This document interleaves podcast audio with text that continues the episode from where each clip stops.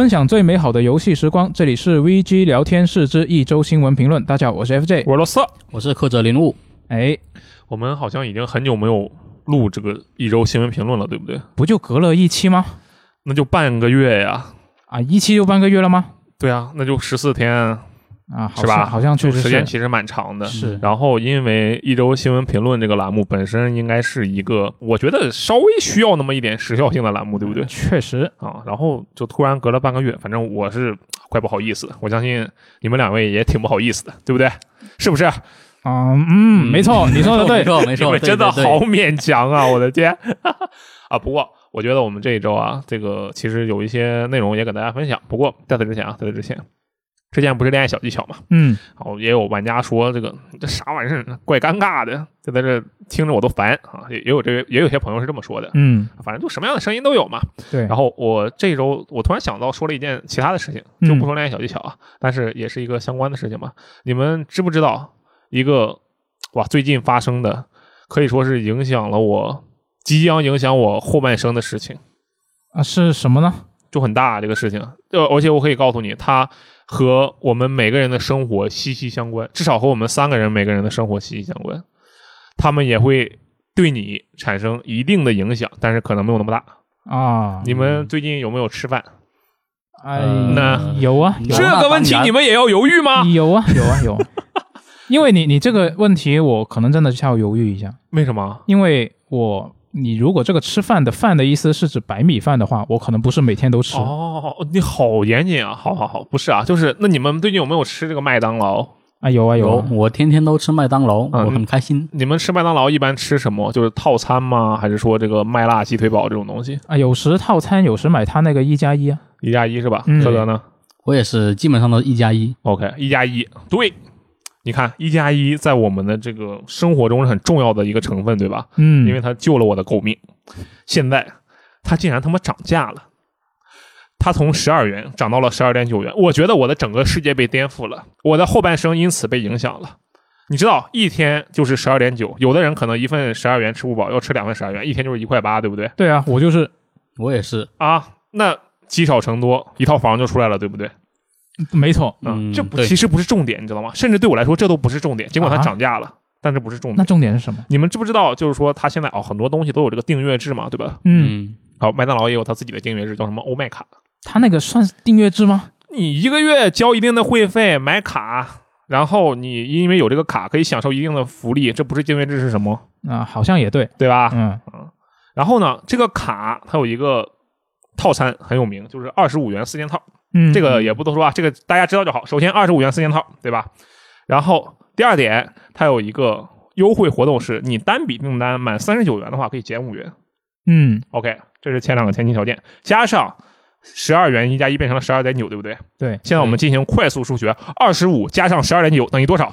等于多少？柯泽，请答题 呃，三十七点九，好吧，啊，三十七点九。三十七点九，它和三十九差多少？差一点一，对不对？嗯我觉得我的整个人受到了一个很大的痛苦，就是说，我现在去点这个套餐的话，我没有办法刚刚好好减免这五元，我要死了。你能能理解我这种就是很纠结的心理吗？我每次点外卖都会遇到这种情况，啊，是吗？为了凑那个满减，啊或者是凑那个红包。对他，们是有这种就是机制设定在里面，有有些店是的。嗯，我觉得这个对我来说的伤害与影响比它十二元涨到了十二点九元还要大。这是什么？这是一种将我玩弄在股掌之间的感觉，我感到非常的痛苦。这是我这一周开头要说的事情。嗯，我感受到我的人生即将迎来一场巨变，你们也会受此影响的。不要现在一脸这种这人说什么呢这样的表情看着我，你们会被影响的，好吗？我现在就把话放在这里，接下来让我们说晋州的新闻。嗯，就刚好我们说到订阅制嘛，我们聊聊个订阅制相关的新闻啊，。竟然还真能连上，竟然连上了啊！就是这个有有个好事的外媒啊，他就算了一下，就是这今年这个微软的 XGP 服务，它入库的那些新游戏加起来总价值是多少呢？嗯。啊，然后呢，他算出来大概是这个六千三百美元了，大概是呃四万多人民币这么一个价值。就你结合它的那个订阅费用，你真的就数字一对比，你就会觉得这个哇好划算啊。嗯。但问题是，什么？我们实际上不可能把它全部入库游戏都玩一遍，是不是？有可能啊，啊啊，有可能，但是大多数人呃不太可能啊全部都玩，是吧确？实，对，而且你如果还要就是你你光下载，然后我试个三五分钟，或者是十几分钟，那我觉得你也不算叫做已经呃完全体验到这个游戏的那全部的价值，是吧？呃，对，是吧？嗯可能就是一个比较大的试玩版，你的意思是这样吧？嗯，差不多。就反正你很难说，就是你比如说你今年它新增了价值四万多人民币的这个游戏，对，但我不不能说我订阅了它，我就完全赚到了这四万多呃人民币。它这里面有一个猫腻，嗯？它这里面首先有一个猫腻，我看了它运算的方式，嗯它的运算方式就是抓库，然后算市价，对吧？啊，对，但大部分游戏不能说大部分吧，至少一部分游戏在加入 Xbox Game Pass 的时候，它不是刚发售的状态，意味着它是有折扣的空间的。嗯，那么，但它算的还是原价，对，这是一个猫腻，对吧？嗯然后第二个猫腻，我仔细的扫了一下，它把各个平台中只要有一份这个游戏就算了进来。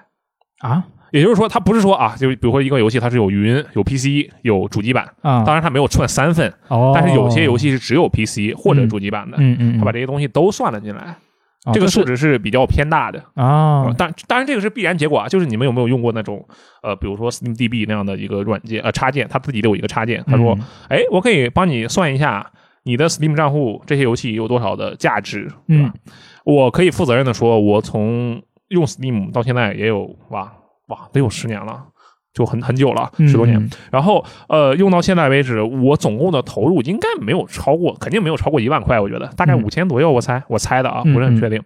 但是他给我算那个价值的时候，我的账户的价值大概是二十万美元，哦，还是两万美元？不好意思，我有点记不清那个数了。就是他这个数是非常离谱的，嗯所以说，呃，这个数据嘛，本身大家图一乐就行。但是这个事事情本身是很有意思的，是。嗯，那我觉得就玩玩，我看完这个新闻，我第一反应就是，哎，我不如我也算一下我今年玩了它里库里面的什么游戏，嗯，就是他给了你价值。六千三，你看你用了其中多少？对对对对对。嗯然后我就自己啊、看了一下嘛，我打开我们自己新闻后台的那个、看一下 XGP 相关的那些入库新闻，把今年一年的一年份我都看了一遍我跟你讲，这个方法就是错误的。啊，是吗？对，正确的方法是什么？打开游戏时光 APP，每次玩游戏记录一下，再玩玩过弃坑，然后你就可以快速的知道自己今年玩了哪些游戏。同时，由于游戏时光 APP 里面的游戏库标有 XGP 分类功能，你就可以知道哦，这个游戏 XGP 的，你直接加进去就行了，可以对吧？啊，这个突然就吟唱了起来。嗯那好，我们吟唱完毕，我说一下我自己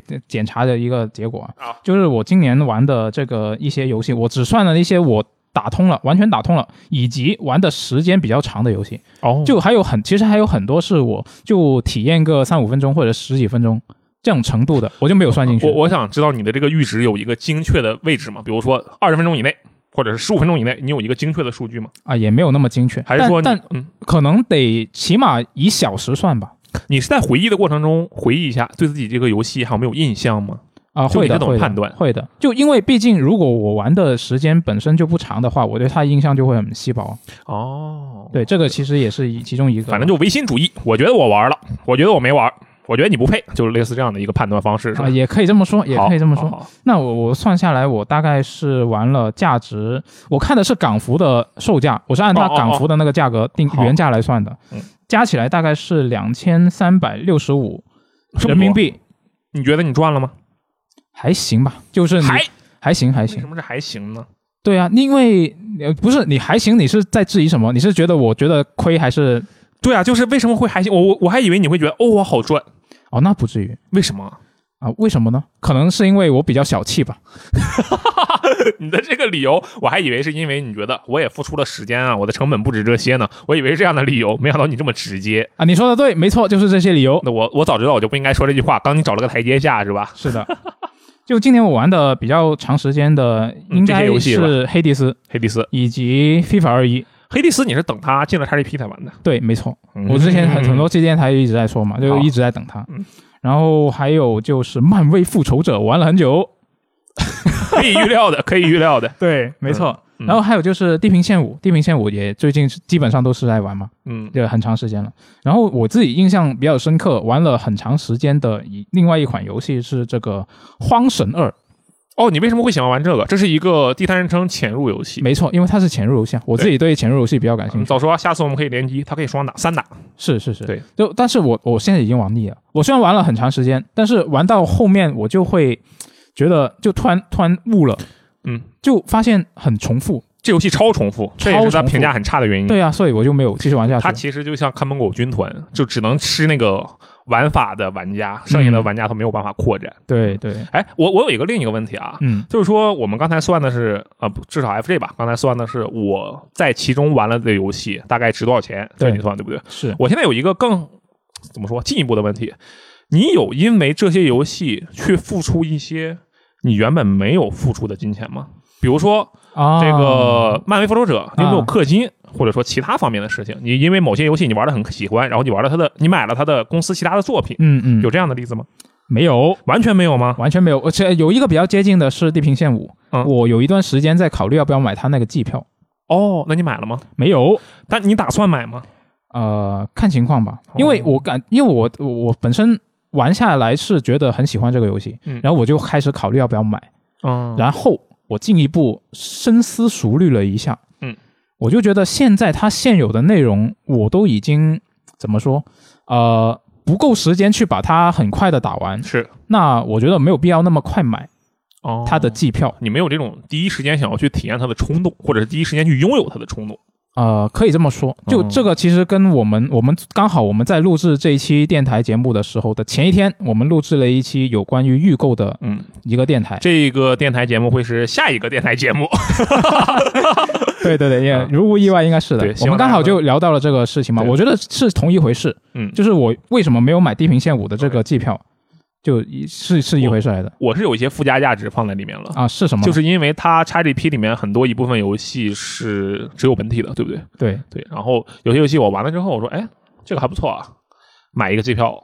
因为我是这么想的，首先我 XGPU 呢就花钱花的比较少嘛，嗯，我但我当时买的时候没有现在这么过分，我天，现在是一百八还是一百二三年，这个太可怕了。嗯，我当时买的时候大概是五百多，嗯，对五六百对三年，对对，当时是一个这样的价格，因为我不是那个阿根廷嘛，巴西嘛，嗯，对吧？？嗯然后买完了之后，我不是玩了一些游戏嘛，我就在想，我说，哎，这些游戏有的很不错的话，我愿意再为它付出一些额外的价值。这样的话，能够我我当然是一厢情愿了，我觉得，哎，这样能让这个开发者们或者说这个游戏的厂商嗯，能够获得一些鼓励吧。不然你说你都在这白嫖，也不能是白嫖，其实我花了钱的订阅费嘛，对对对，是，呃，也有些游戏，就比如说啊，我买了的，就比如说这个《喋血复仇》。嗯《喋血复仇》虽然评价其实不怎么样，但我玩的很开心。然后我心想，既然本体都在 XGP 了了，那我买个机票也是支持一下。嗯同时呢，我还能正常玩，还能享受机票的所有内容。这里也是夸赞一下他们这些。其其实 PlayStation 那个也是这样的，就是说，如果你有它那个本体的游玩权限的话，嗯你是可以购买 DLC，然后来直接去玩这个 DLC 的内容的。嗯嗯，对这个部分还是不错的。就我觉得这也是一种可能是其他人可能会有的一种嗯付费的方式吧。在交了这个基础的订阅制服费用之后，然后因为某些原因就哎我去买一点这个相关的东西，也相当于承担了一部分的价值。这个其实挺好的。嗯克德有用过这个服务吗？呃，对我其实是在前段时间买了三三年那个 SGPU 嘛，你花了多少钱花了六百多块钱，因为当时还没有价格还没降啊、来。你是正经价。就对它是这样的，你当你六百多买的时候，嗯，其实它给你的是那个兑换码嘛，对不对？对，对，然后它实际上就是在不同的服务器买了这个东西，然后就你就激活嘛，就这么简单。如果是那种特别便宜的那个，实际上你的账户就本身不能是你自己的账户了，它是给你个号，它只能是新账户才能有这个纯新账户，并且是阿根廷的账户，啊，对，所以才能这么便宜。啊。当然这个就不是重点了，你接着说，嗯。然后因为这条新闻其实是我发的嘛，嗯。当时是我看了最初数据是六千三美元，嗯。我就去网上换算一下，发现就它新增游戏有四万块钱。对，当时我是不是特别相信的，因为我知道每个每个月 SGP 都会进一批新游戏嘛，是，但我感觉它价值就是它，如果你算原价的话，可能会到那么多，但我自己玩的可能游戏就不会那么值。是。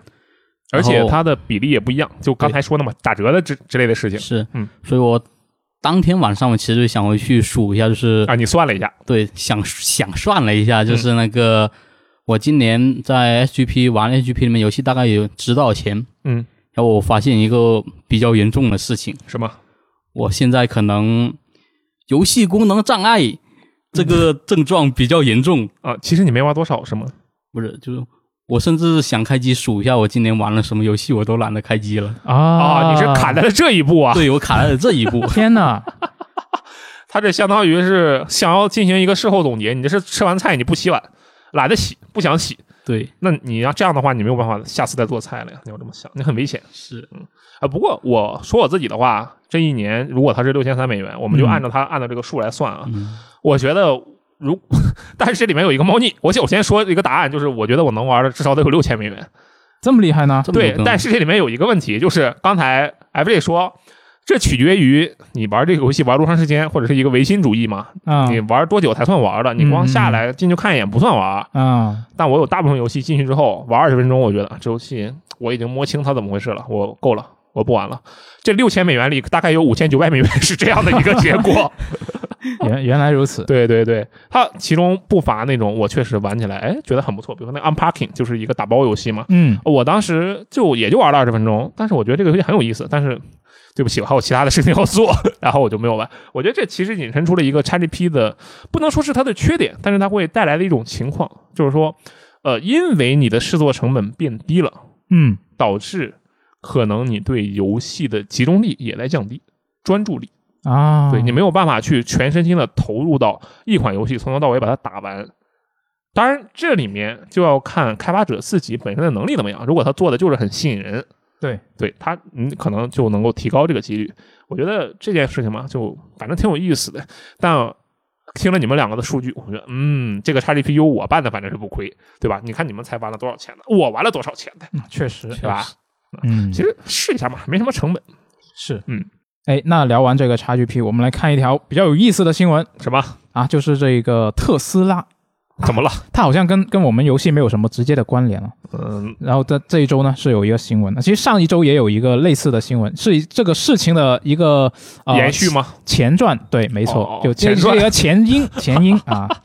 然后呢，这这一周没错，就是这个特斯拉，它是我先说一下这个前因啊，就这个特斯拉呢，它是呃前段时间它刚刚给他们旗下的这个电动车的这个车载系统更新了一个版本，嗯，然后这个更新的新系统的呃这个版新版本的系统呢，它是新增了一个功能，干嘛？以前是不行的，现在可以了。能干嘛？能变形？它以前可以玩游戏，在在在它的那个中控系统上面玩游戏，以前啊就可以啊但是以前只能在停车状态下玩游戏。哦它更新之后，你可以在开车状态下玩游戏。哦，这个我们好像聊过一次。对对对，我们之前聊过、嗯啊，是上上周好像是，不是上上上周对对对对没错没错。那现在呢，这个美国交通部门呢，它是正式对这个特斯拉这个功能是展开调查。哇哦，是，那所以现在这个事情呢，就很多安全专家其实以前一直就已经在说，你在车上玩游戏这个是很不安全的事情对啊，啊。然后现在你竟然还可以在开车状态下玩游戏，就更不安全了，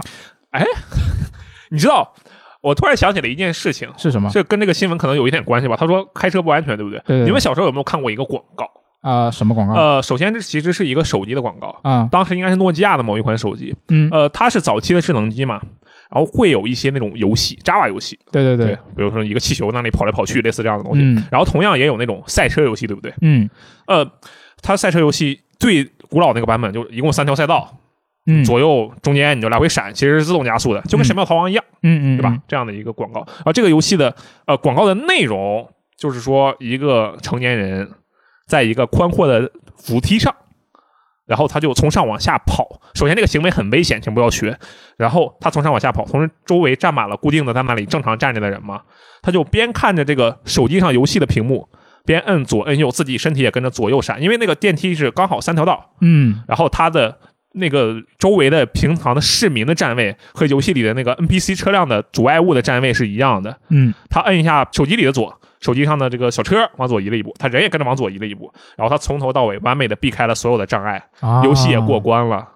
就相当于他用这个游戏来控制那个车，像是这样。对对对，就这样的一个广告的创意嘛。嗯嗯嗯，对呃，刚才我们虽然说，首先这个车上玩游戏本身就已经很很可怕了，同时你在开车的时候玩游戏，那简直是大逆不道。我先说，我先摆明我的态度在这里。嗯，但是假设有一个游戏能够从你的车上发出一个全息投影，然后把前面所有的那种啊其他的行驶的车辆啊、路人的车辆嗯，都变成一个障碍物或者类似的东西，然后你就在那里边真正开车边玩游戏，我觉得这个场景会很不错，但是绝对不能这么干，对吧？这个场景是不是会很不错嘛？啊，是是？吧？是嗯那嗯科德本来是想说什么？呃，其实我是想说，嗯它这个更新，因为一般来说我们在驾驶的时候，我们的注意力都是在得看路面嘛。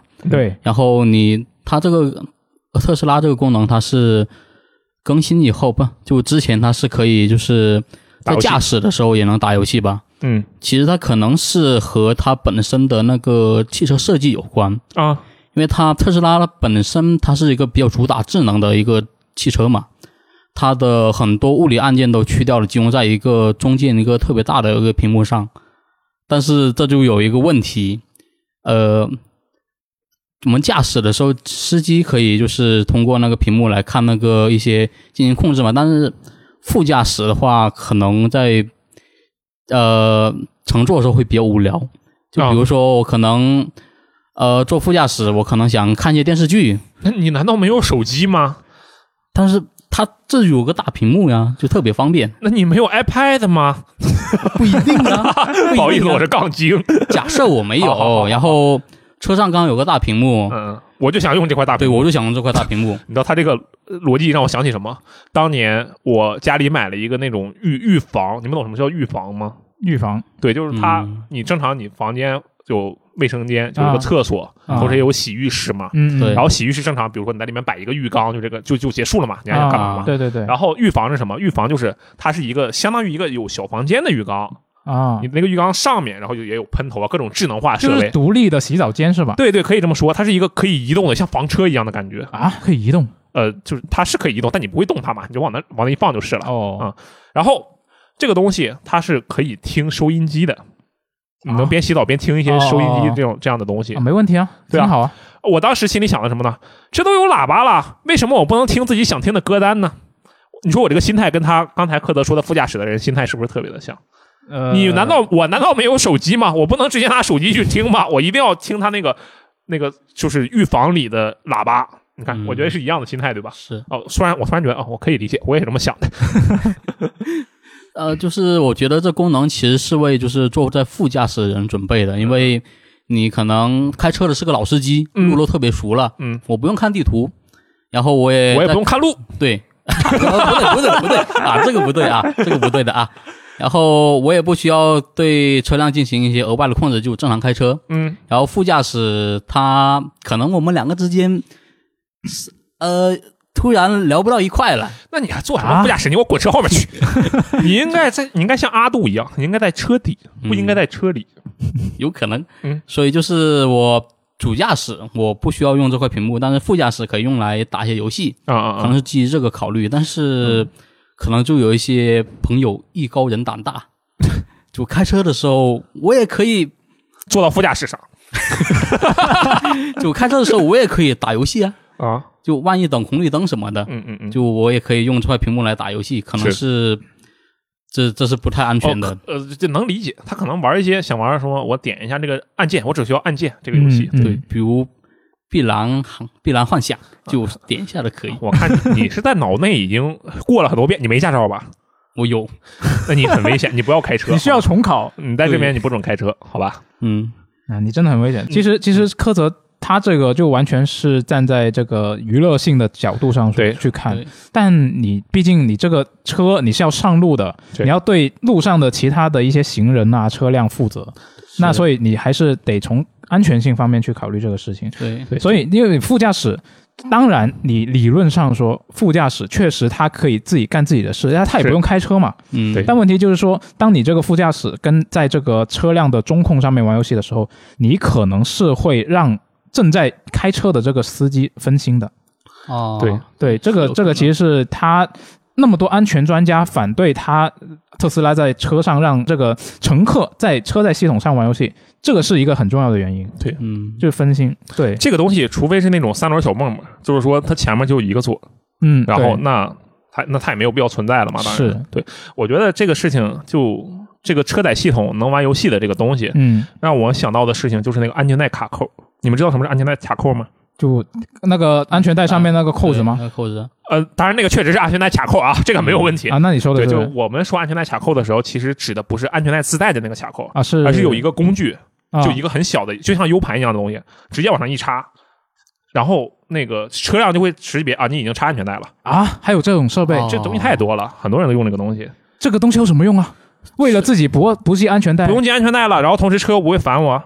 啊，这个其实是和以前那个车机系统有一定关系，像是呃以前那种比较老的那种车机，它是有出于安全考虑，就是说你不系安全带，它会有警报它。就滴滴滴现现在也有啊，但是它有时候把副驾驶也囊括，但你副驾驶就应，该把副驾驶囊括。对呀、呀，对呀、不是但副驾驶没有人，他也会警报哦哦啊。所以那时候那时候就有人考虑说是啊，我副驾驶没有人，你也报警，那我一直拉着安全带或者拿个东西直接卡进去就可以。嗯，那现在确实是比当时智能多了。对，嗯，当时那可能确实是有这样的需求啊，但现在就对我来讲，特斯拉的这个车载系统能玩游戏的这个东西，和这个安全带卡扣的这个东西的，无论是功能还是危害，我觉得都是一样的，嗯嗯，就很很糟糕。就这个东西不应该存在，尽管我知道你的出发点可能不是这样的，嗯但你不应该给它留有这个缺口。对，嗯对，这个是很危险。我觉得他现在特斯拉这个，我们我们可能在上上次聊这个新闻的时候，相关新闻的时候也其实也提到过，嗯就是我感觉它这种设计就是完全是为了它的那个自动驾驶来围绕这个东西来设置的，因为你自自动驾驶，它可能理想状态下它就完全就是 AFK 了，你嗯这些手不用放在你的方向盘上，是那这种情况下，你完全就可以做爱做什么做什么，玩游戏没问题啊。但问题是现在的路况就完全没有这样的条件。哎，你们有没有过自己通勤、开车通勤的时候？有吗？嗯没有，但是会坐公交车。啊，坐公交不算，那你又你开公交车吗？没钱买得起公交车，公交车好贵的。啊我那公交车不只是贵，人家那证是最难考的。公交车是中国所有的民用可以考到的驾驶证中嗯最难考的 A 级驾驶证。那因为你承担的是所有人的人命啊。当然这个扯远了。呃，我想说的什么？因为我是有过自己开车通勤的经历的。啊，我这个通勤当然是上学，其实这不是上班，是上学。开车上学对，因为当时就你当时正在读读读书嘛，啊，对，啊然后那没什么事儿干，你想装逼，那你怎么办呢？你家里又有车，你想装逼那前提得是你家里有车。啊？对，你想装逼嘛？你刚好想装，我就我就装到了，牛我就成功了，对吧？然后恶被你其实装到了。他路上如果早上高峰的时候啊，你我当时真的会有想说，我靠，我要是有一个车上的可以玩的游戏，就真的很爽。为什么？嗯，它中间堵的太厉害了。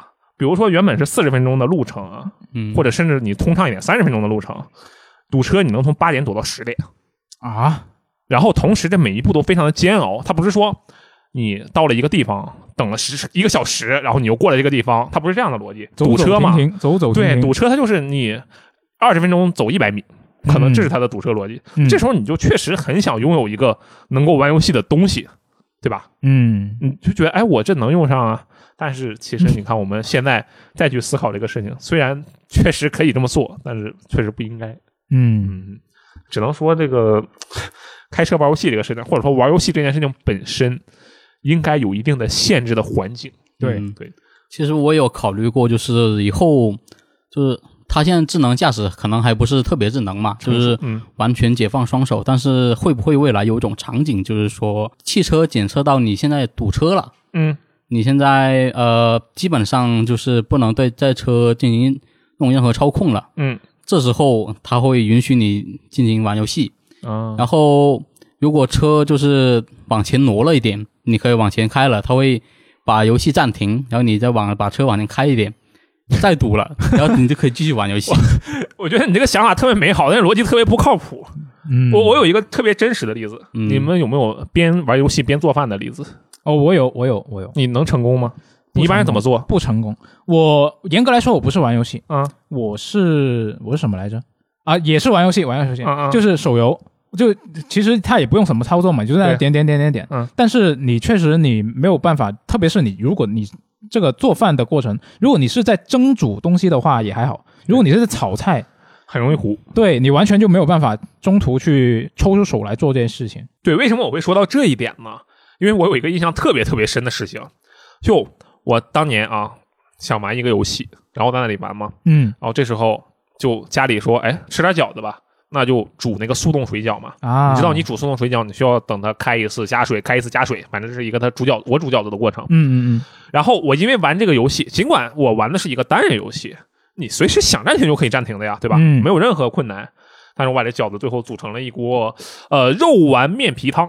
嗯，哎，等一下，你你一边玩游戏一边煮饺子，你嗯玩游戏你是在自己的房间玩吗？对我来回跑啊，来回跑对对对啊啊，然后就不出意外的出了问题。就这个事情虽然说起来好像可以实施，但是实际上其实比较麻烦的，你嗯肯定会出一些意外，肯定会出现一个情况就是，哎，我这个往前面就那么两步，就二十米，不是二十米，就两米，我先不动，我再玩一会儿，然后过一会儿一抬头，哎，人呢？没了，嗯，就其实很有可能出现这样的情况，对不对？啊，我觉得不要把这种选择权交给人性是比较好的。对我，嗯而且我觉得你期待这个，你倒不如期待说全就整个路面上的全都都是自动驾驶，那那个时候可能真的是可以解放双手我期待彻底远程办公，这样不用上班了，没有通勤，哎，怎么样？啊，脑后插管，脑后插管啊对啊快进到脑没有后插管，通勤你就不需要考虑这些事情了，对不对？嗯，确实是。行吧，那这个我就还是希望这个交通部门真的是要规制一下这种东西，还还好我们国内还没有到这种程度，对，很明显，国国内应该不会，不可能让他有这种对，。不可能批的，不可能批的，嗯是。好，我们下一个新闻是什么？下一个新闻，哎，我很关心，是什么？细胞分裂，哇哦，怎么了？啊？他去哪个游戏了？呃，但是不是星座？啊，不是星座，嗯。是一个重置版啊，确认是开发中了。这个是啊、育碧之前公布的，嗯。说这个重置版呢，它是由这个育碧多伦多工作室正在开发，然后呢，它会以这个系列的初代作品来进行一个完全的重置，用这个雪花连引擎来做，嗯，啊，然后呢，它官方是有提到过说这是要提供一个次世代的视觉效果和游玩体验，哇哦，然后呢，表现出这个系列标志性的动态光影效果。嗯，啊，但是呢，这个我觉得他这一次的宣发啊，就是这个重置版的宣发是有一个失误，我觉得是一个很大的失误。什么？失误？其实你严格来说也不能说他做错了什么，嗯，但是你就会觉得很让人容易误导别人。就就因为他公布这个事情的时候呢，他是公布了一个大概八分钟的视频，是然后那个视频呢里面就啊、呃找到了这个系列初代的那些相关人士。来大聊特聊这个初代当年是怎么样怎么样做。下面还写着他现在在哪儿，啊，对对对。对。后来跳槽到哪全都不在育碧。是是是。然后，然后他他这个片子，它里面你在既然你在聊这个初代，那嗯。不可避免的，他要放很多初代这个游戏画面。对，那你放了出来之后，有很多人第一反应就是细胞分裂重置版。啊，你这个画面那不就跟那个 GTA 三部曲一样吗？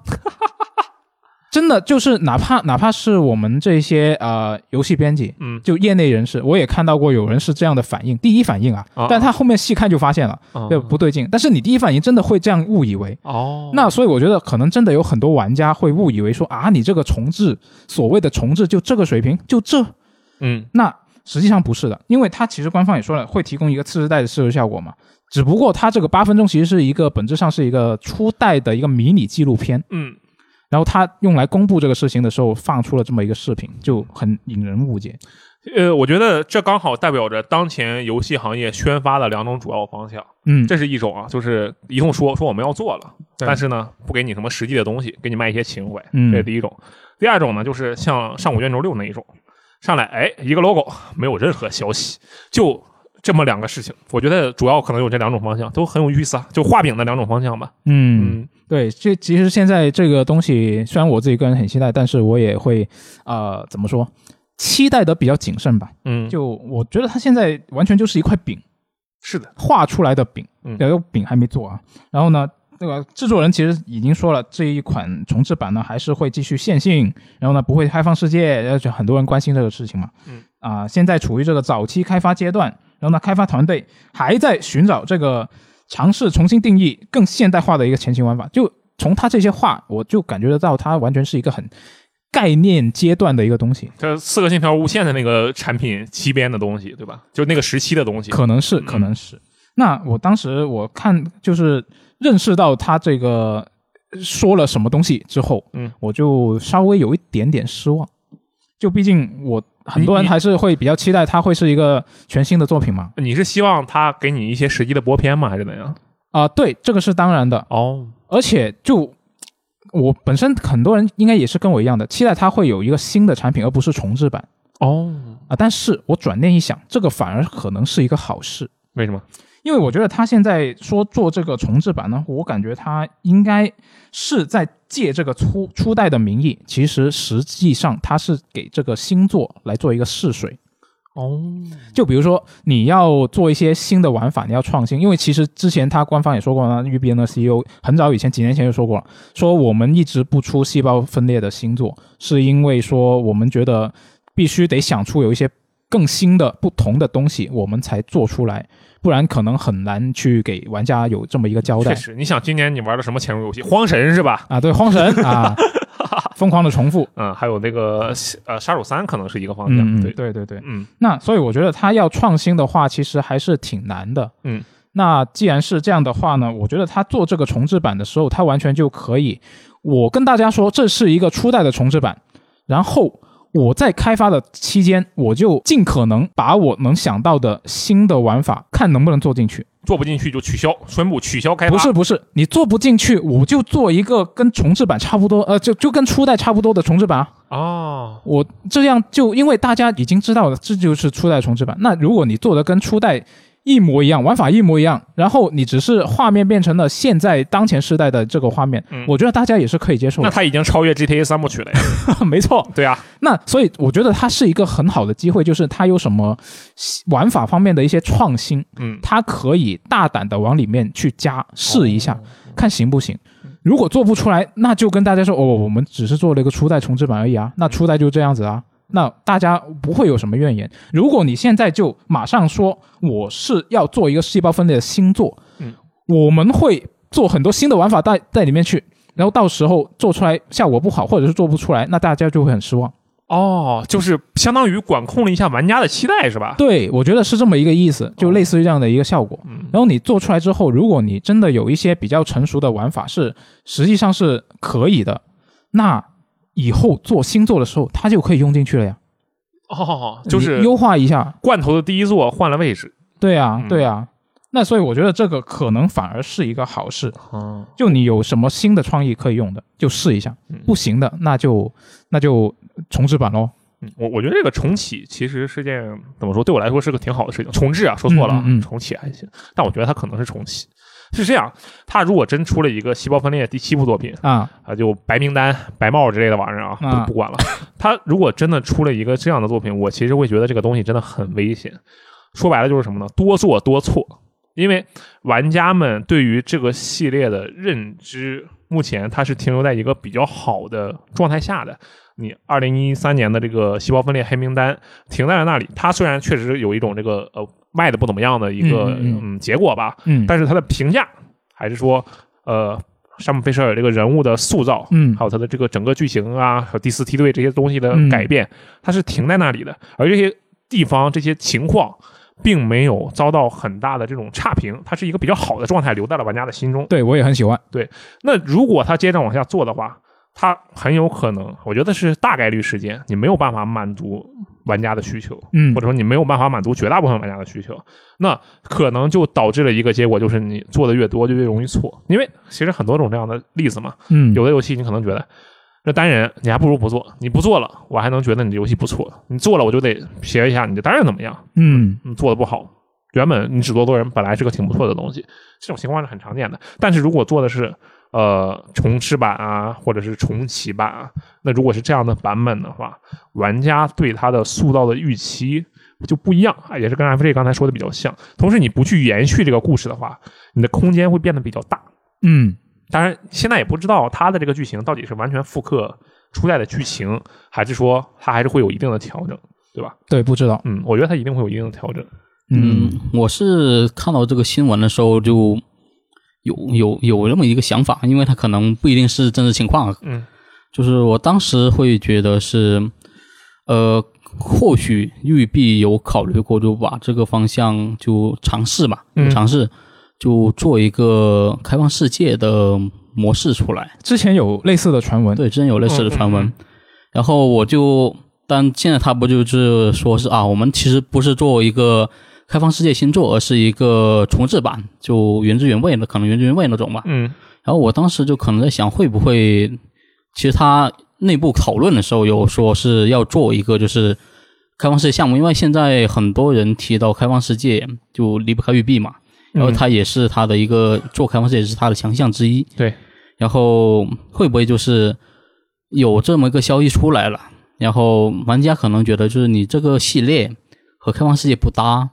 然后就因为这个可能也是在项目早期嘛，就中途改了个方向。我我我觉得这个倒是不用担心，因为育碧已经把很多我觉得完全不搭的游戏变成开放世界游戏了，而且卖的还很多。嗯，所以我就认为就是，呃，可能是确实是考虑过这个方向，嗯往这方向发展，然后看了玩家评价不好，就改了方向。因为现在很多就是，呃，玩家评价对一个游戏销量其实是有很大影响的。嗯就如果这时候，呃，已经知道玩家不认为这个发发那个发展方向很好，嗯，硬要强上的话，可能这个项目就拉不起来了。待会儿我们就有一个强上的新闻啊，我们后面再说。啊，嗯你就你就直接说吧，我觉得，因为它也是刚好同一个公司的嘛，那对对对，对吧？就就这个育碧啊，嗯，它这一周还有另外一个新闻了。是吗？其实严格来说，它是两个新闻。对，就之前它不是公布了它那个区块链的一个项目嘛？对 NFT，没错然后是在《幽灵行动》断点里，是，嗯然后呢，这一周有一个新闻呢，就说它里面卖的这些 NFT 呢，啊，卖出了十五份。那这个十五份是多少？就不到它发行总量的百分之一。嗯，你可以知道这个游戏现在有多少在线玩家了吧？我觉得在线玩家是一方面，嗯但是哪怕在线玩家也没有多少人想买，嗯，这个，是这个是重点，我觉得。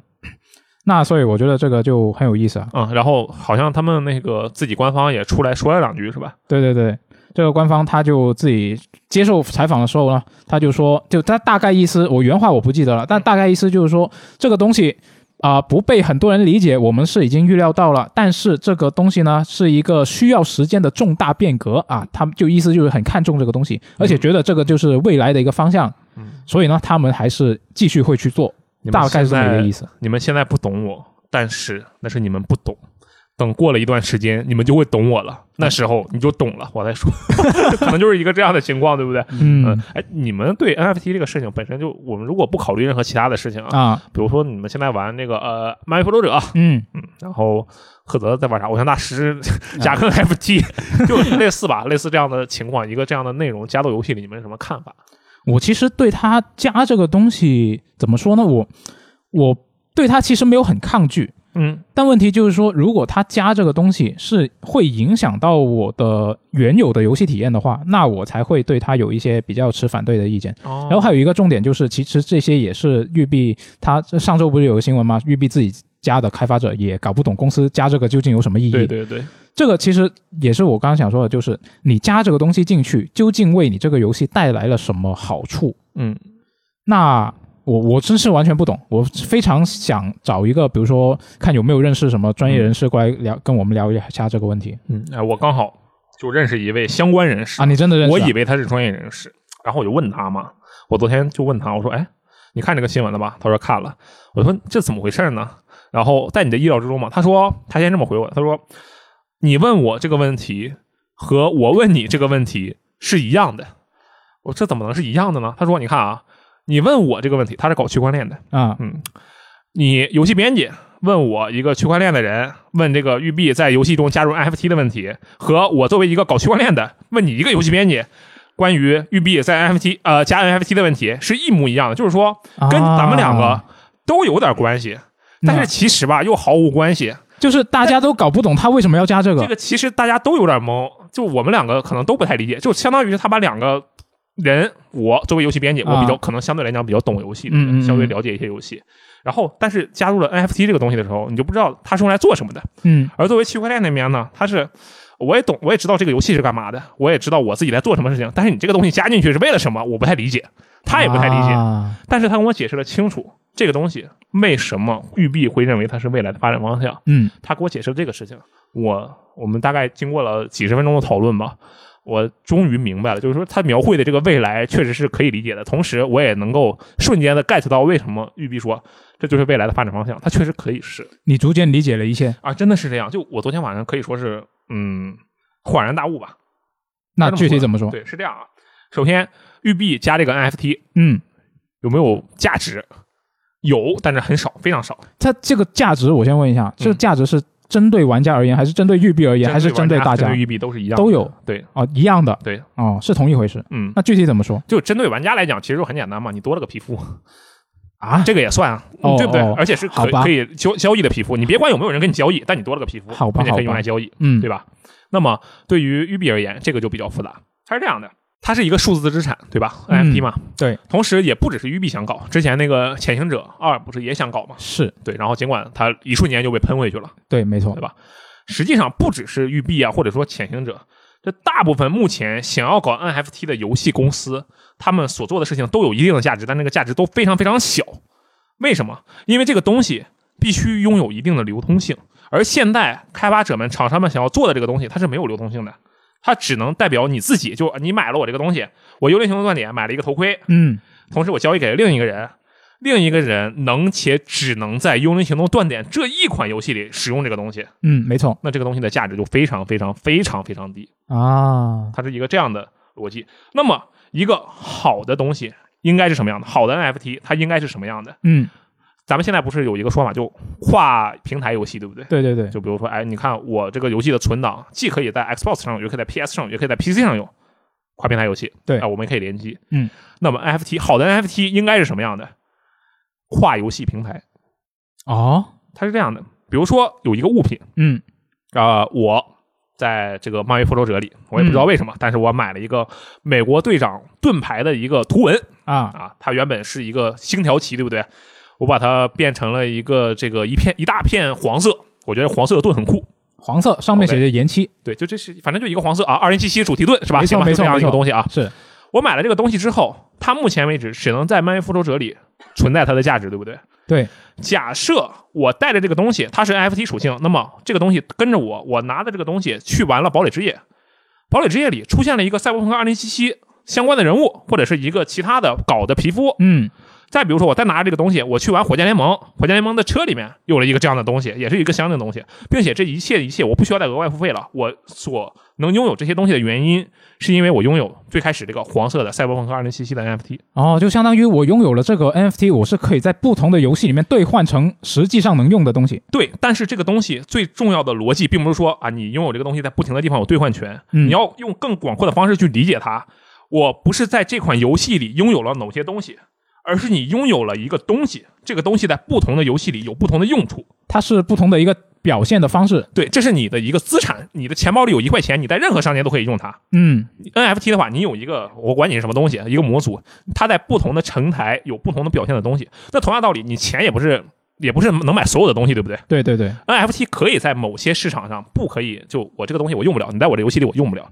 但是只如果这个东西足够大，各个家的这个厂商它的游戏都支持有一个这样的接口，嗯有一个这样的东西的话，那这个东西就是有价值的，哦，在这个时候它才是有价值的。但是你肉眼可见的这个东西，短时间内应该不会出现，对不对？对，没错，它要联合的东西太多了。是它顶多就比如说育碧自家所有游戏都通，对顶多顶多就这样了。嗯，但然后又为什么说这个东西还有额外的价值？就嗯比如说现在它确实是一个比较流行的嗯逻辑了啊，我们可以你自己拥有这个东西，你可以在各个游戏里用。嗯那么玩家实际上更多管控的是他自己的东西，而不是自己在一个游戏里的东西。那其实很好，很简单一个例子就是游戏官服了你不用怕，啊，因为这些东西你在其他游戏里也可以用啊，对，对吧？那么在这样的情况下，假设有一个新的游戏。比如说，我看着《堡垒之夜》里有那么多东西，我好馋啊！嗯我好多用户啊，我我好馋这个用户，我是一个公司，我想要搞一个新的东西。这时候，他把自己的游戏做出来，并且他给提供了足够多的转换的接口。嗯嗯那么，玩家这堡垒之夜拥有很多资产的玩家，并且这些 NFT 资产的玩家，他到了一个新的游戏里，他能够快速的拥有这些资产，去拿到一些其他的东西，他能变成游戏里有效的物品。嗯，这其实是一个比较怎么说？我觉得我我不知道这是算是好事还是坏事。说实话，因为我觉得这个东西太难实现了，相当于是什么？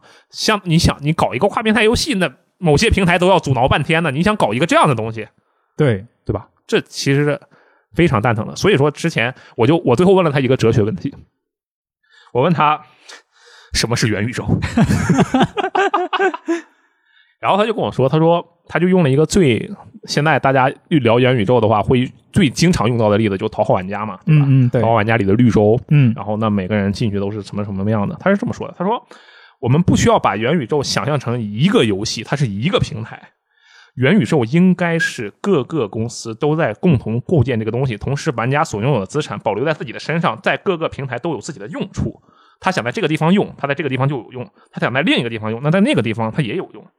这才是他们理解的元宇宙的根本。然后我说，那这玩意儿能实现吗？他说实现不了，至少目前实现不了。嗯他要联合的东西太多了，他要想要去影响的东西实在是太多了，而且这里面有一个最最关键的问题。我们之所以说啊，游戏现在是这说我就这个词，其实我说一次我就恶心一次啊，就元宇宙这个词，嗯它很奇怪。那说它是最好的载体，为什么？因为它啊，那玩家能进入其中成为虚拟化身，对吧？对，但这里面有一个非常前提的条件是，这个游戏本身得是一个好玩，或者说相对来讲，你总总得是个合格的游戏，对不对？是对，那在这一点上，很多事情就没有办法实现了。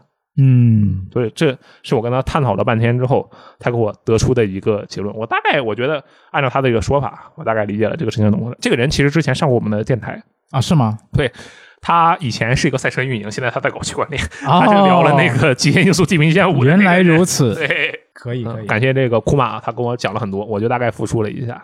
嗯。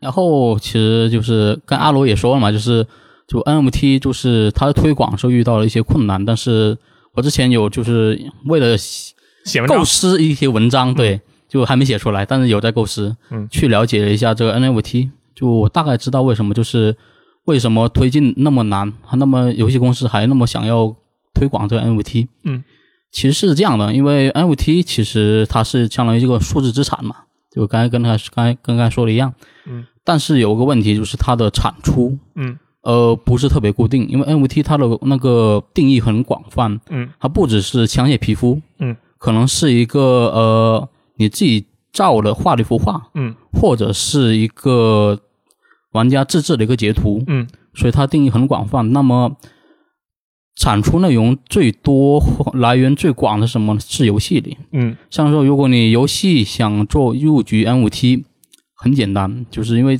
东西都是现成的，嗯，把那呃 NFT 的东西往里面套就可以。但现在的问题就是，呃，它推广很难，就跟跟阿罗说的一样嘛，嗯它推广很难。对，所以就这个问题。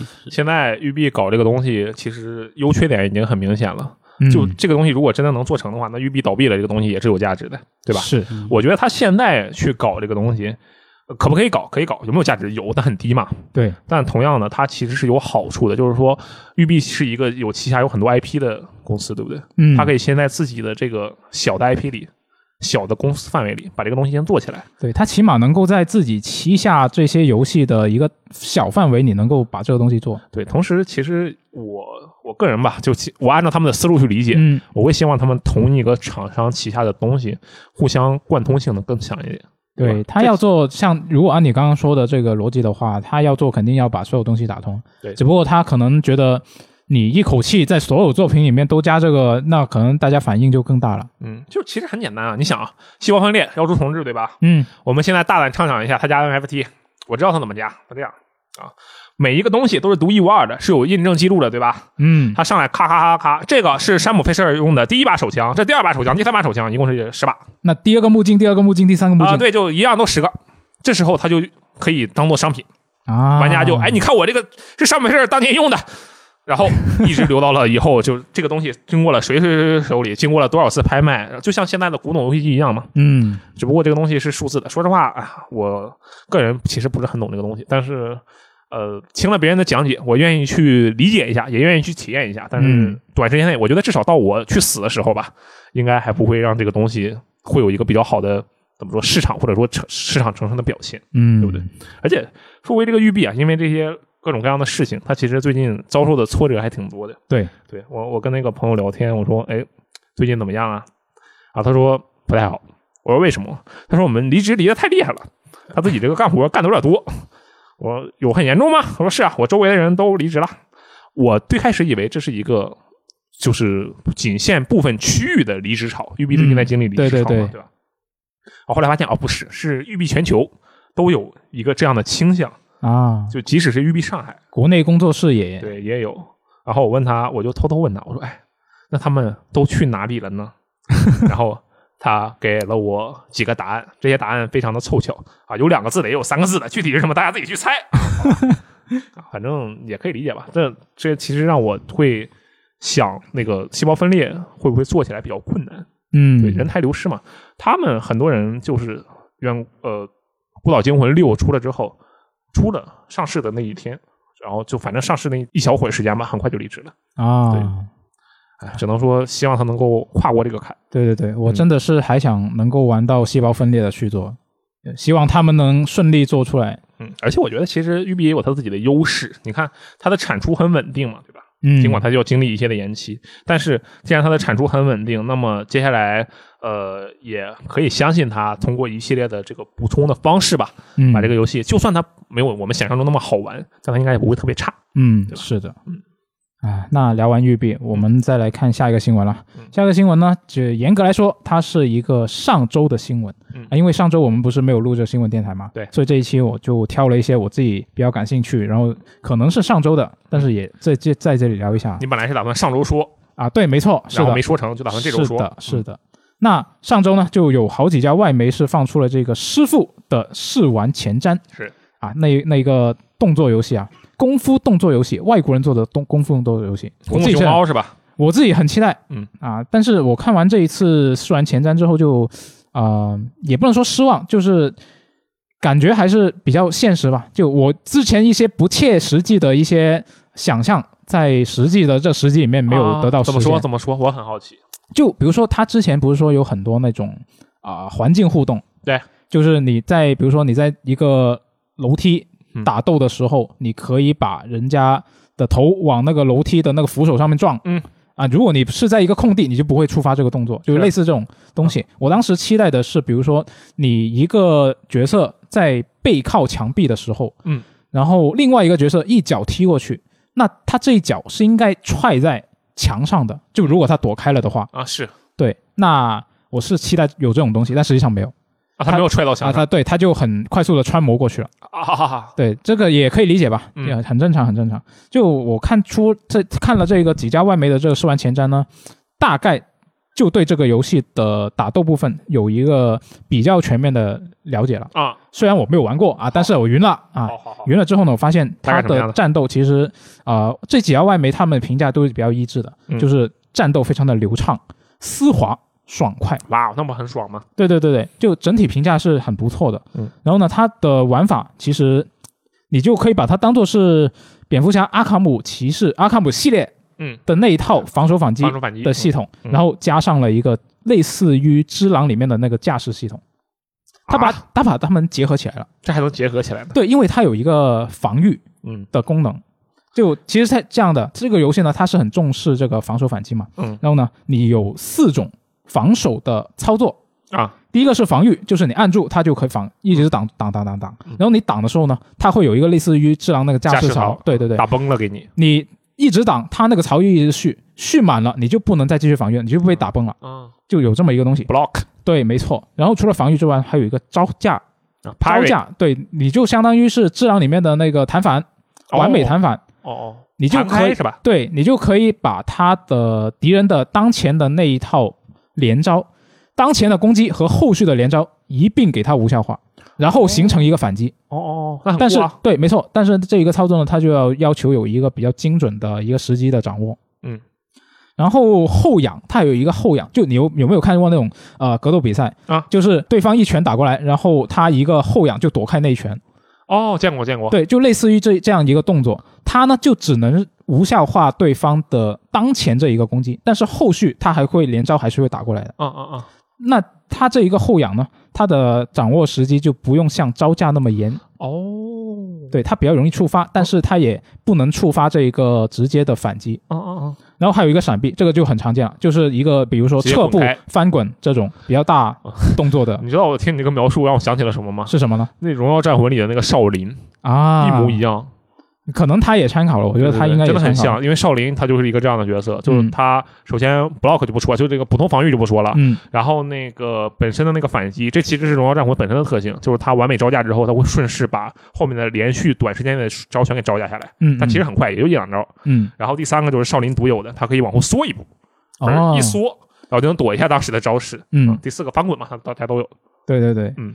然后他这个呃，我从他几家外媒的这些评价里面看来啊，就战斗是一个不太需要担心的问题。嗯但问题就是他战斗里面遇到一些，比如说是精英敌人，嗯啊、比如说他血量比较多的嗯敌人的时候，可能这个时候体验就会稍微下降一点，为什么？因为他的招式又开始重复，哦，你就要开始重复用同样的一个呃输出的一个轮回去打同一个敌人，哦，这样玩起来就相对没那么有意思。没那么花哨。如果是那种普通敌人，他血量比较少的，然后你一直在运动战的话，你在场场地里面游走，然后你在不同的位置，你可以触发不同的一个环境要素，那打起来就有很多花样，看起来很多花样，啊啊啊那就会玩起来比较爽。啊啊！它会是这么一个情况。那然后我看它外媒的这些演示里面呢，我还看到了一个之前其实一直在呃猜，因为不知道具体怎么样的一个东西，就是它的年龄系统究竟是怎么算的。嗯。因为这个游戏它有一个特点是，角色每次死亡之后，它会马上重生，是。但是重生之后呢，它的年龄会增长。老了，对，那然后它那个年龄增长究竟怎么算呢？我现在知道了，嗯，就是你现有年龄嗯。加上这个死亡的次数，啊，就是你的复活年龄。就比如说，嗯你这个角色现在是三十七岁，嗯，然后被打死了，啊，然后你。这次你这一次是第五次死亡，哦，你这一次流程里面的第五次死亡，嗯，那你就是三十七加五，四十二岁。哦你复活之后就是四十二岁，那他如果初始的那个年龄是一样的话，那岂不是每次就那么几个年几个岁数来回切呀、对吧？可能是，嗯应该是的。嗯，照这么说的话，那所以这个现在也清楚了。然后呢，还有一些呃游戏里面的系统，其实也已经是呃在这个前瞻视频里面已披露了一下经暴露，对，嗯披露出来了。比如说，就是他那个年龄每老十岁，他的生命值上限会缩短一节，嗯，然后攻击力它会上升一节。挺合理的。对，是的。嗯，然后呢，它有一个看展示了一个系统的其中一个界面嘛，就是一个中国结，下面吊着五块铜钱。啊然后呢，这五个铜钱呢，你这个角色每老十岁，他就会碎一块铜钱。啊，然后呢，你这五个铜钱全部碎掉了，你这个角色就正式死亡了。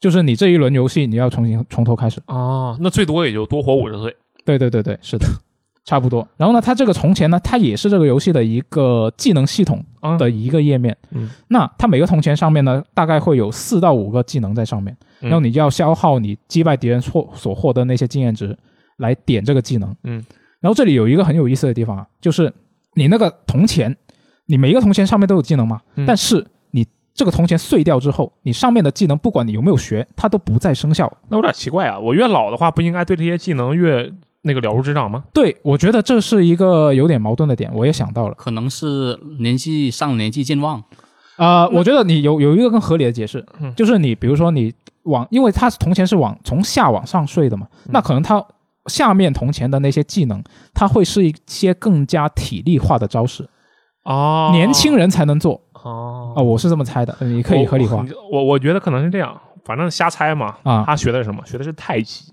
太极最后讲究的是什么啊？全忘了。但是他就成了大师，啊，好像也对，对吧？好像也对啊，但是他是用的是白眉啊，白眉拳啊。那反正他这个系统我觉得是挺有意思的，就是你在玩的时候，你可能还得去考虑我先点哪些技能，嗯，就说不定他呃往下的那些铜钱的技能，它可能会是初期比较好用啊，啊，但是你一旦你之后死的多了，你可能这些技能后期就用不到了，那你要取舍。我究竟我要把我的经验值分配到哪些技能上？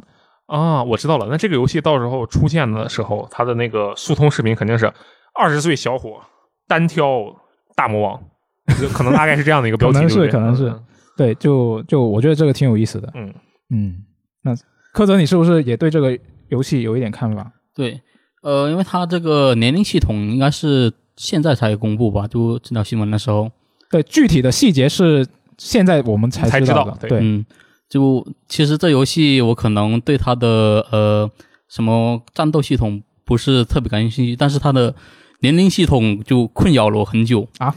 有什么困扰吗？就因为它之前宣传是它每次死亡就会老一岁嘛。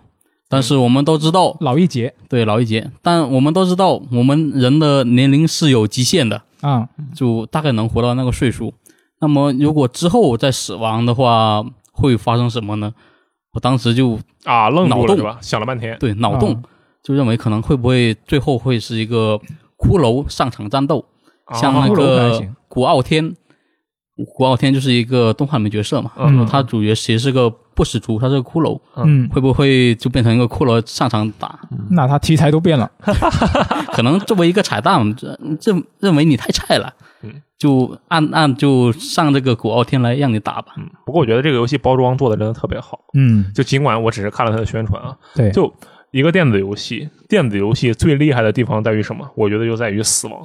死亡，对，嗯真的就是死亡。你想啊，呃，你在现实中不能随便死嘛，但你在游戏里可以随便死啊。嗯同时，你还要解释为什么这个人死了之后，你还能知道他之前的事情，你还能利用这些经验。我觉得他这个游戏能解决一些这方面的事情嗯啊。你就假如你彻底老死了，你转生了嘛，对吧？啊，你拥有着前世的记忆，然后你又长大，然后你又死了，然后你又转生了。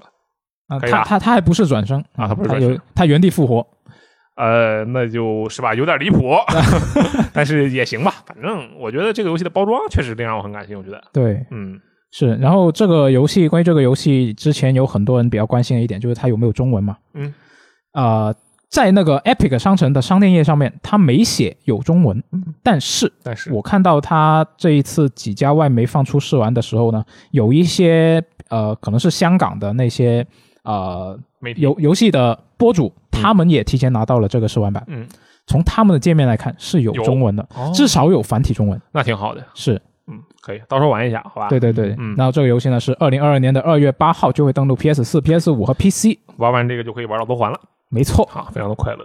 嗯。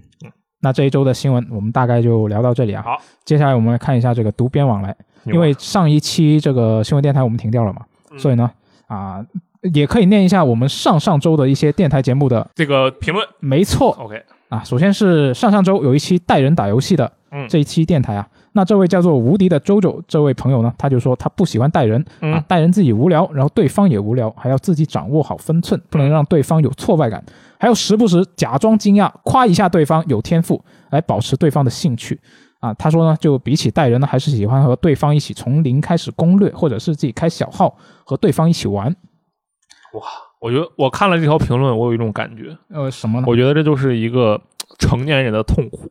啊，就一个人，他要带人打游戏，他考虑了这么多事情，哇，这个还要自己掌握好分寸，还要偶尔夸人家，也说，哎，你做的真棒，就 是吧？我觉得他能够想到这一点，他就已经很成熟了。是要我，我就根本爱玩不玩，我带你怎么样？这我带你，难道你不应该谢我吗？我还考虑你的心情。我觉得这位朋友啊，无论如何，他非常的成熟，非常的嗯，善于共情，很厉害。嗯，没错。然后接下来一周新闻评论这一期呢，啊，我们当时不是聊了那个恋爱小技巧吗？是。然后呢，我们的这一位新闻兼职朋友嗯九十九啊，他就评论了一下，嗯，他说这个为了谈恋爱加入辩论队靠不靠谱他不知道啊，但是呢，曾经和一个辩论队的姑娘在一起的日子是他最有过最快乐的时光这和辩论队有啥关系啊？那不是因为那女孩子不一样吗？啊、因为那个姑娘在辩论队，哦，哎，不过说实话啊，他说这个东西靠谱，或者说他觉得不知道靠不靠谱，但我可以收到了一些反馈，呃，就是收到了几个反馈说，哎，这个东西靠谱，因为啊，就给我反馈的这个人啊，他的妻子，他和他妻子就是在辩论队认识的，啊，怎么样？是不是很靠谱？可以，大家学习一下。嗯，然啊，我们我们有辩论队吗？啊，我们有吗？有没有吧？我们有辩论这个东西吗？我们好像没有呃，VG 对决啊、那没有没有女性啊啊，那那确实是。啊，真惨。行，下一个吧，下一个。下一个，下一个。嗯嗯嗯然后呢，这一周的一个节目啊，就是这个不做游戏编辑的日子第三期嗯啊。这个第三期呢，这位叫做拉登的朋友啊，这个拉是垃圾的那个拉，嗯不是那个拉。啊嗯，这位叫拉登的朋友呢，他就说希望六爷有机会把雷电和其他的这个 funding father，就是这些啊创始人的爸爸们嗯，请回来一起录一下，就讲一讲这个 VG 创立的故事。那这位朋友的说法呢，我觉得我也挺赞同的，我也想听，因为啊，看看六爷能不能张罗一下。他主要就是人不在上海。对，这个是很大的问题。对，人在上海，其实可能早就录了吧。对，就其实之前有很多朋友说，就是我们啊、是不是可以跟一些之前的编辑来录一下电台啊，什么远程录音也可以啊？就大家可能没有没有不知道的一件事情是，其实远程录音是很麻烦的一个事情，确实，这个不是大家想象那么简单的。操作上的困难。对对对对，嗯其实很多困难。而且这位朋友他用的这个 funding 话，他为什么是，呃，可能是我英语 有点有点问题，我怎么记得这个词是欠那个债务的意思？就我看了这个词，我以为是什么意思？就我当时第一反应说，啊，这是谁欠了钱吗？是吗？是吗？可能不不知道不知道嗯啊、那反正按让六爷安排一下，我们商量商量一下听一听是的，是的，对嗯是好，然后这位朋友是这个说关于那个线下那一期聊年度游戏的事情。对，这位朋友叫做 M K N Z K，他说 VG 用户的性别比真是惊了，四十人里只有两个女性，还是陪同家属。他这句话前后矛盾，其实为什么呢？那两个陪同女性，她就不是 VG 用户啊，对吧？我们的这个性别比例明明就是百分百男性，那那也不矛盾呢、他只是说这个比例惊了，他也对，他没有说这是百分之百百分之那个四十除以二，对吧？对对对对，啊啊，有道理。嗯就线下活动，其实当时就是报名用户是我去联系了嘛，嗯，就我联系看了 ID，就感觉好像大家都是男性，你看 ID 就知道能分辨吗？能呀，我突然感觉这个话题好像有点悲伤，但我觉得还好了。其实，因为你知道，呃，首先性别不重要，对吧？嗯，我们之所以聊这个东西啊，或者聊有的没的，都是因为大家共同热爱一个事情。那你为了聊这个事情，愿意跟你聊的人，愿意听你聊的人，他是什么性别？你就他是条小鳄鱼，我觉得没有关系嘛，对啊，没错，对吧？嗯真是的，为什么要单独就说出来嘛？是啊啊，对，这位朋友的心态不是很正确啊，对啊，就是吧？我们以后可以以此为荣。以此为荣可还行？嗯，以此为荣其实有点可怕，但我觉得，嗯，是吧？我们聊这些事情，然后分享了一些观点，同时也有一些朋友愿意跟我们一起分享这个观点，那他性别就应该是隐去的，大家都是无性人。无性人，对啊，就我们在互相的眼里，这性别都没有用，没有价值，这个信息没有价值，啊它不具备流通性啊，对不对？我懂你意思，啊，是吧？嗯好，是的。然后呢，刚好说到这一个线下这一期嘛，我有一个事情需要回应一下，嗯，就就有很多很多朋友就听了我这个聊双人成型的那一段之后呢，嗯，竟然说我是海王你不是吗？啊，说我是渣男。你不是吗？这个这个，我觉得有一个很关键的点，就是说当时你问我的那个问题，我觉得问题最大的地方是在哪里呢？那什么？就是你当当时问了我一个问题，什么？说问我有没有进一步跟那位啊、美少女发展的意愿嘛？对呀、对呀、我当时直接的回答是没有，但其实我想表达的意思是，人家只是答应跟你玩个游戏，嗯你就已经自动脑补出你跟他孩子的名字，那你这个答非所问。这个有有点有点太夸张了吧？不是啊？你想啊，我问你有没有跟人家发展的意愿？你可以有这个意愿，但是不代表着你要去做什么事情啊。不是，那我觉得现在这个阶段还不到聊这个的时候。啊，对啊，还不到那个阶段呢。没事，你放宽心，人家觉得你是海王，有可能只是因为你的名字是鲤鱼王，这样吗？就是海海里的东西嘛。呃，啊，鲤鱼是合合合合合成这个鲤鱼，不好意思，但是一样嘛，都是水里的东西，那也可以这么说，对吧？人家不要想太多，而且是吗？而且你要想啊，就是这对你的人格魅力是一种肯定。真的吗？对吧？你如果没有人格魅力，你怎么去当一个受女孩子青睐的人呢？那所以，我当时就说了呀，吸引他的其实是那个游戏。我不想展开讨论，但我觉得不是，行吧，行吧，行吧，我们有机会可以再聊这个。好吧？就是我们现在也还是在积极的筹备，看能不能再尽可能多开一些线下的活动。嗯，对，那所以就大家可以期待一下，虽然我们具体细节还没定下来，但可以期待期待一下，我们近期近期应该会还会再开一点。对。然后也希望各位就没事闲着开一下那个我们的应用，因为如果有什么线下活动通知的话，可能主要会通过这个对对对对对对，我们主要是会通过这个应用 App。主要是无论是网易云啊，还是呃 B 站，其实还好，但网易云它没有一个这样类似的功能，能让我们去宣传一些事情。嗯，所以说啊，希望大家关注一下，好吧？对对对对对，嗯啊，谢谢大家的支持、嗯啊！然后那这个祝大家圣诞节快乐是是是，啊那我们就这一期节目就聊到这里啊。啊！大家自己好好过圣诞啊！我倒要看看谁是是吧？一个人过圣诞的。首先我是，我我也是，嗯，我好像也是。没事，那我不是。好吧，好好的，那这期节目就到这里，好我们下期节目再见，拜拜拜拜拜。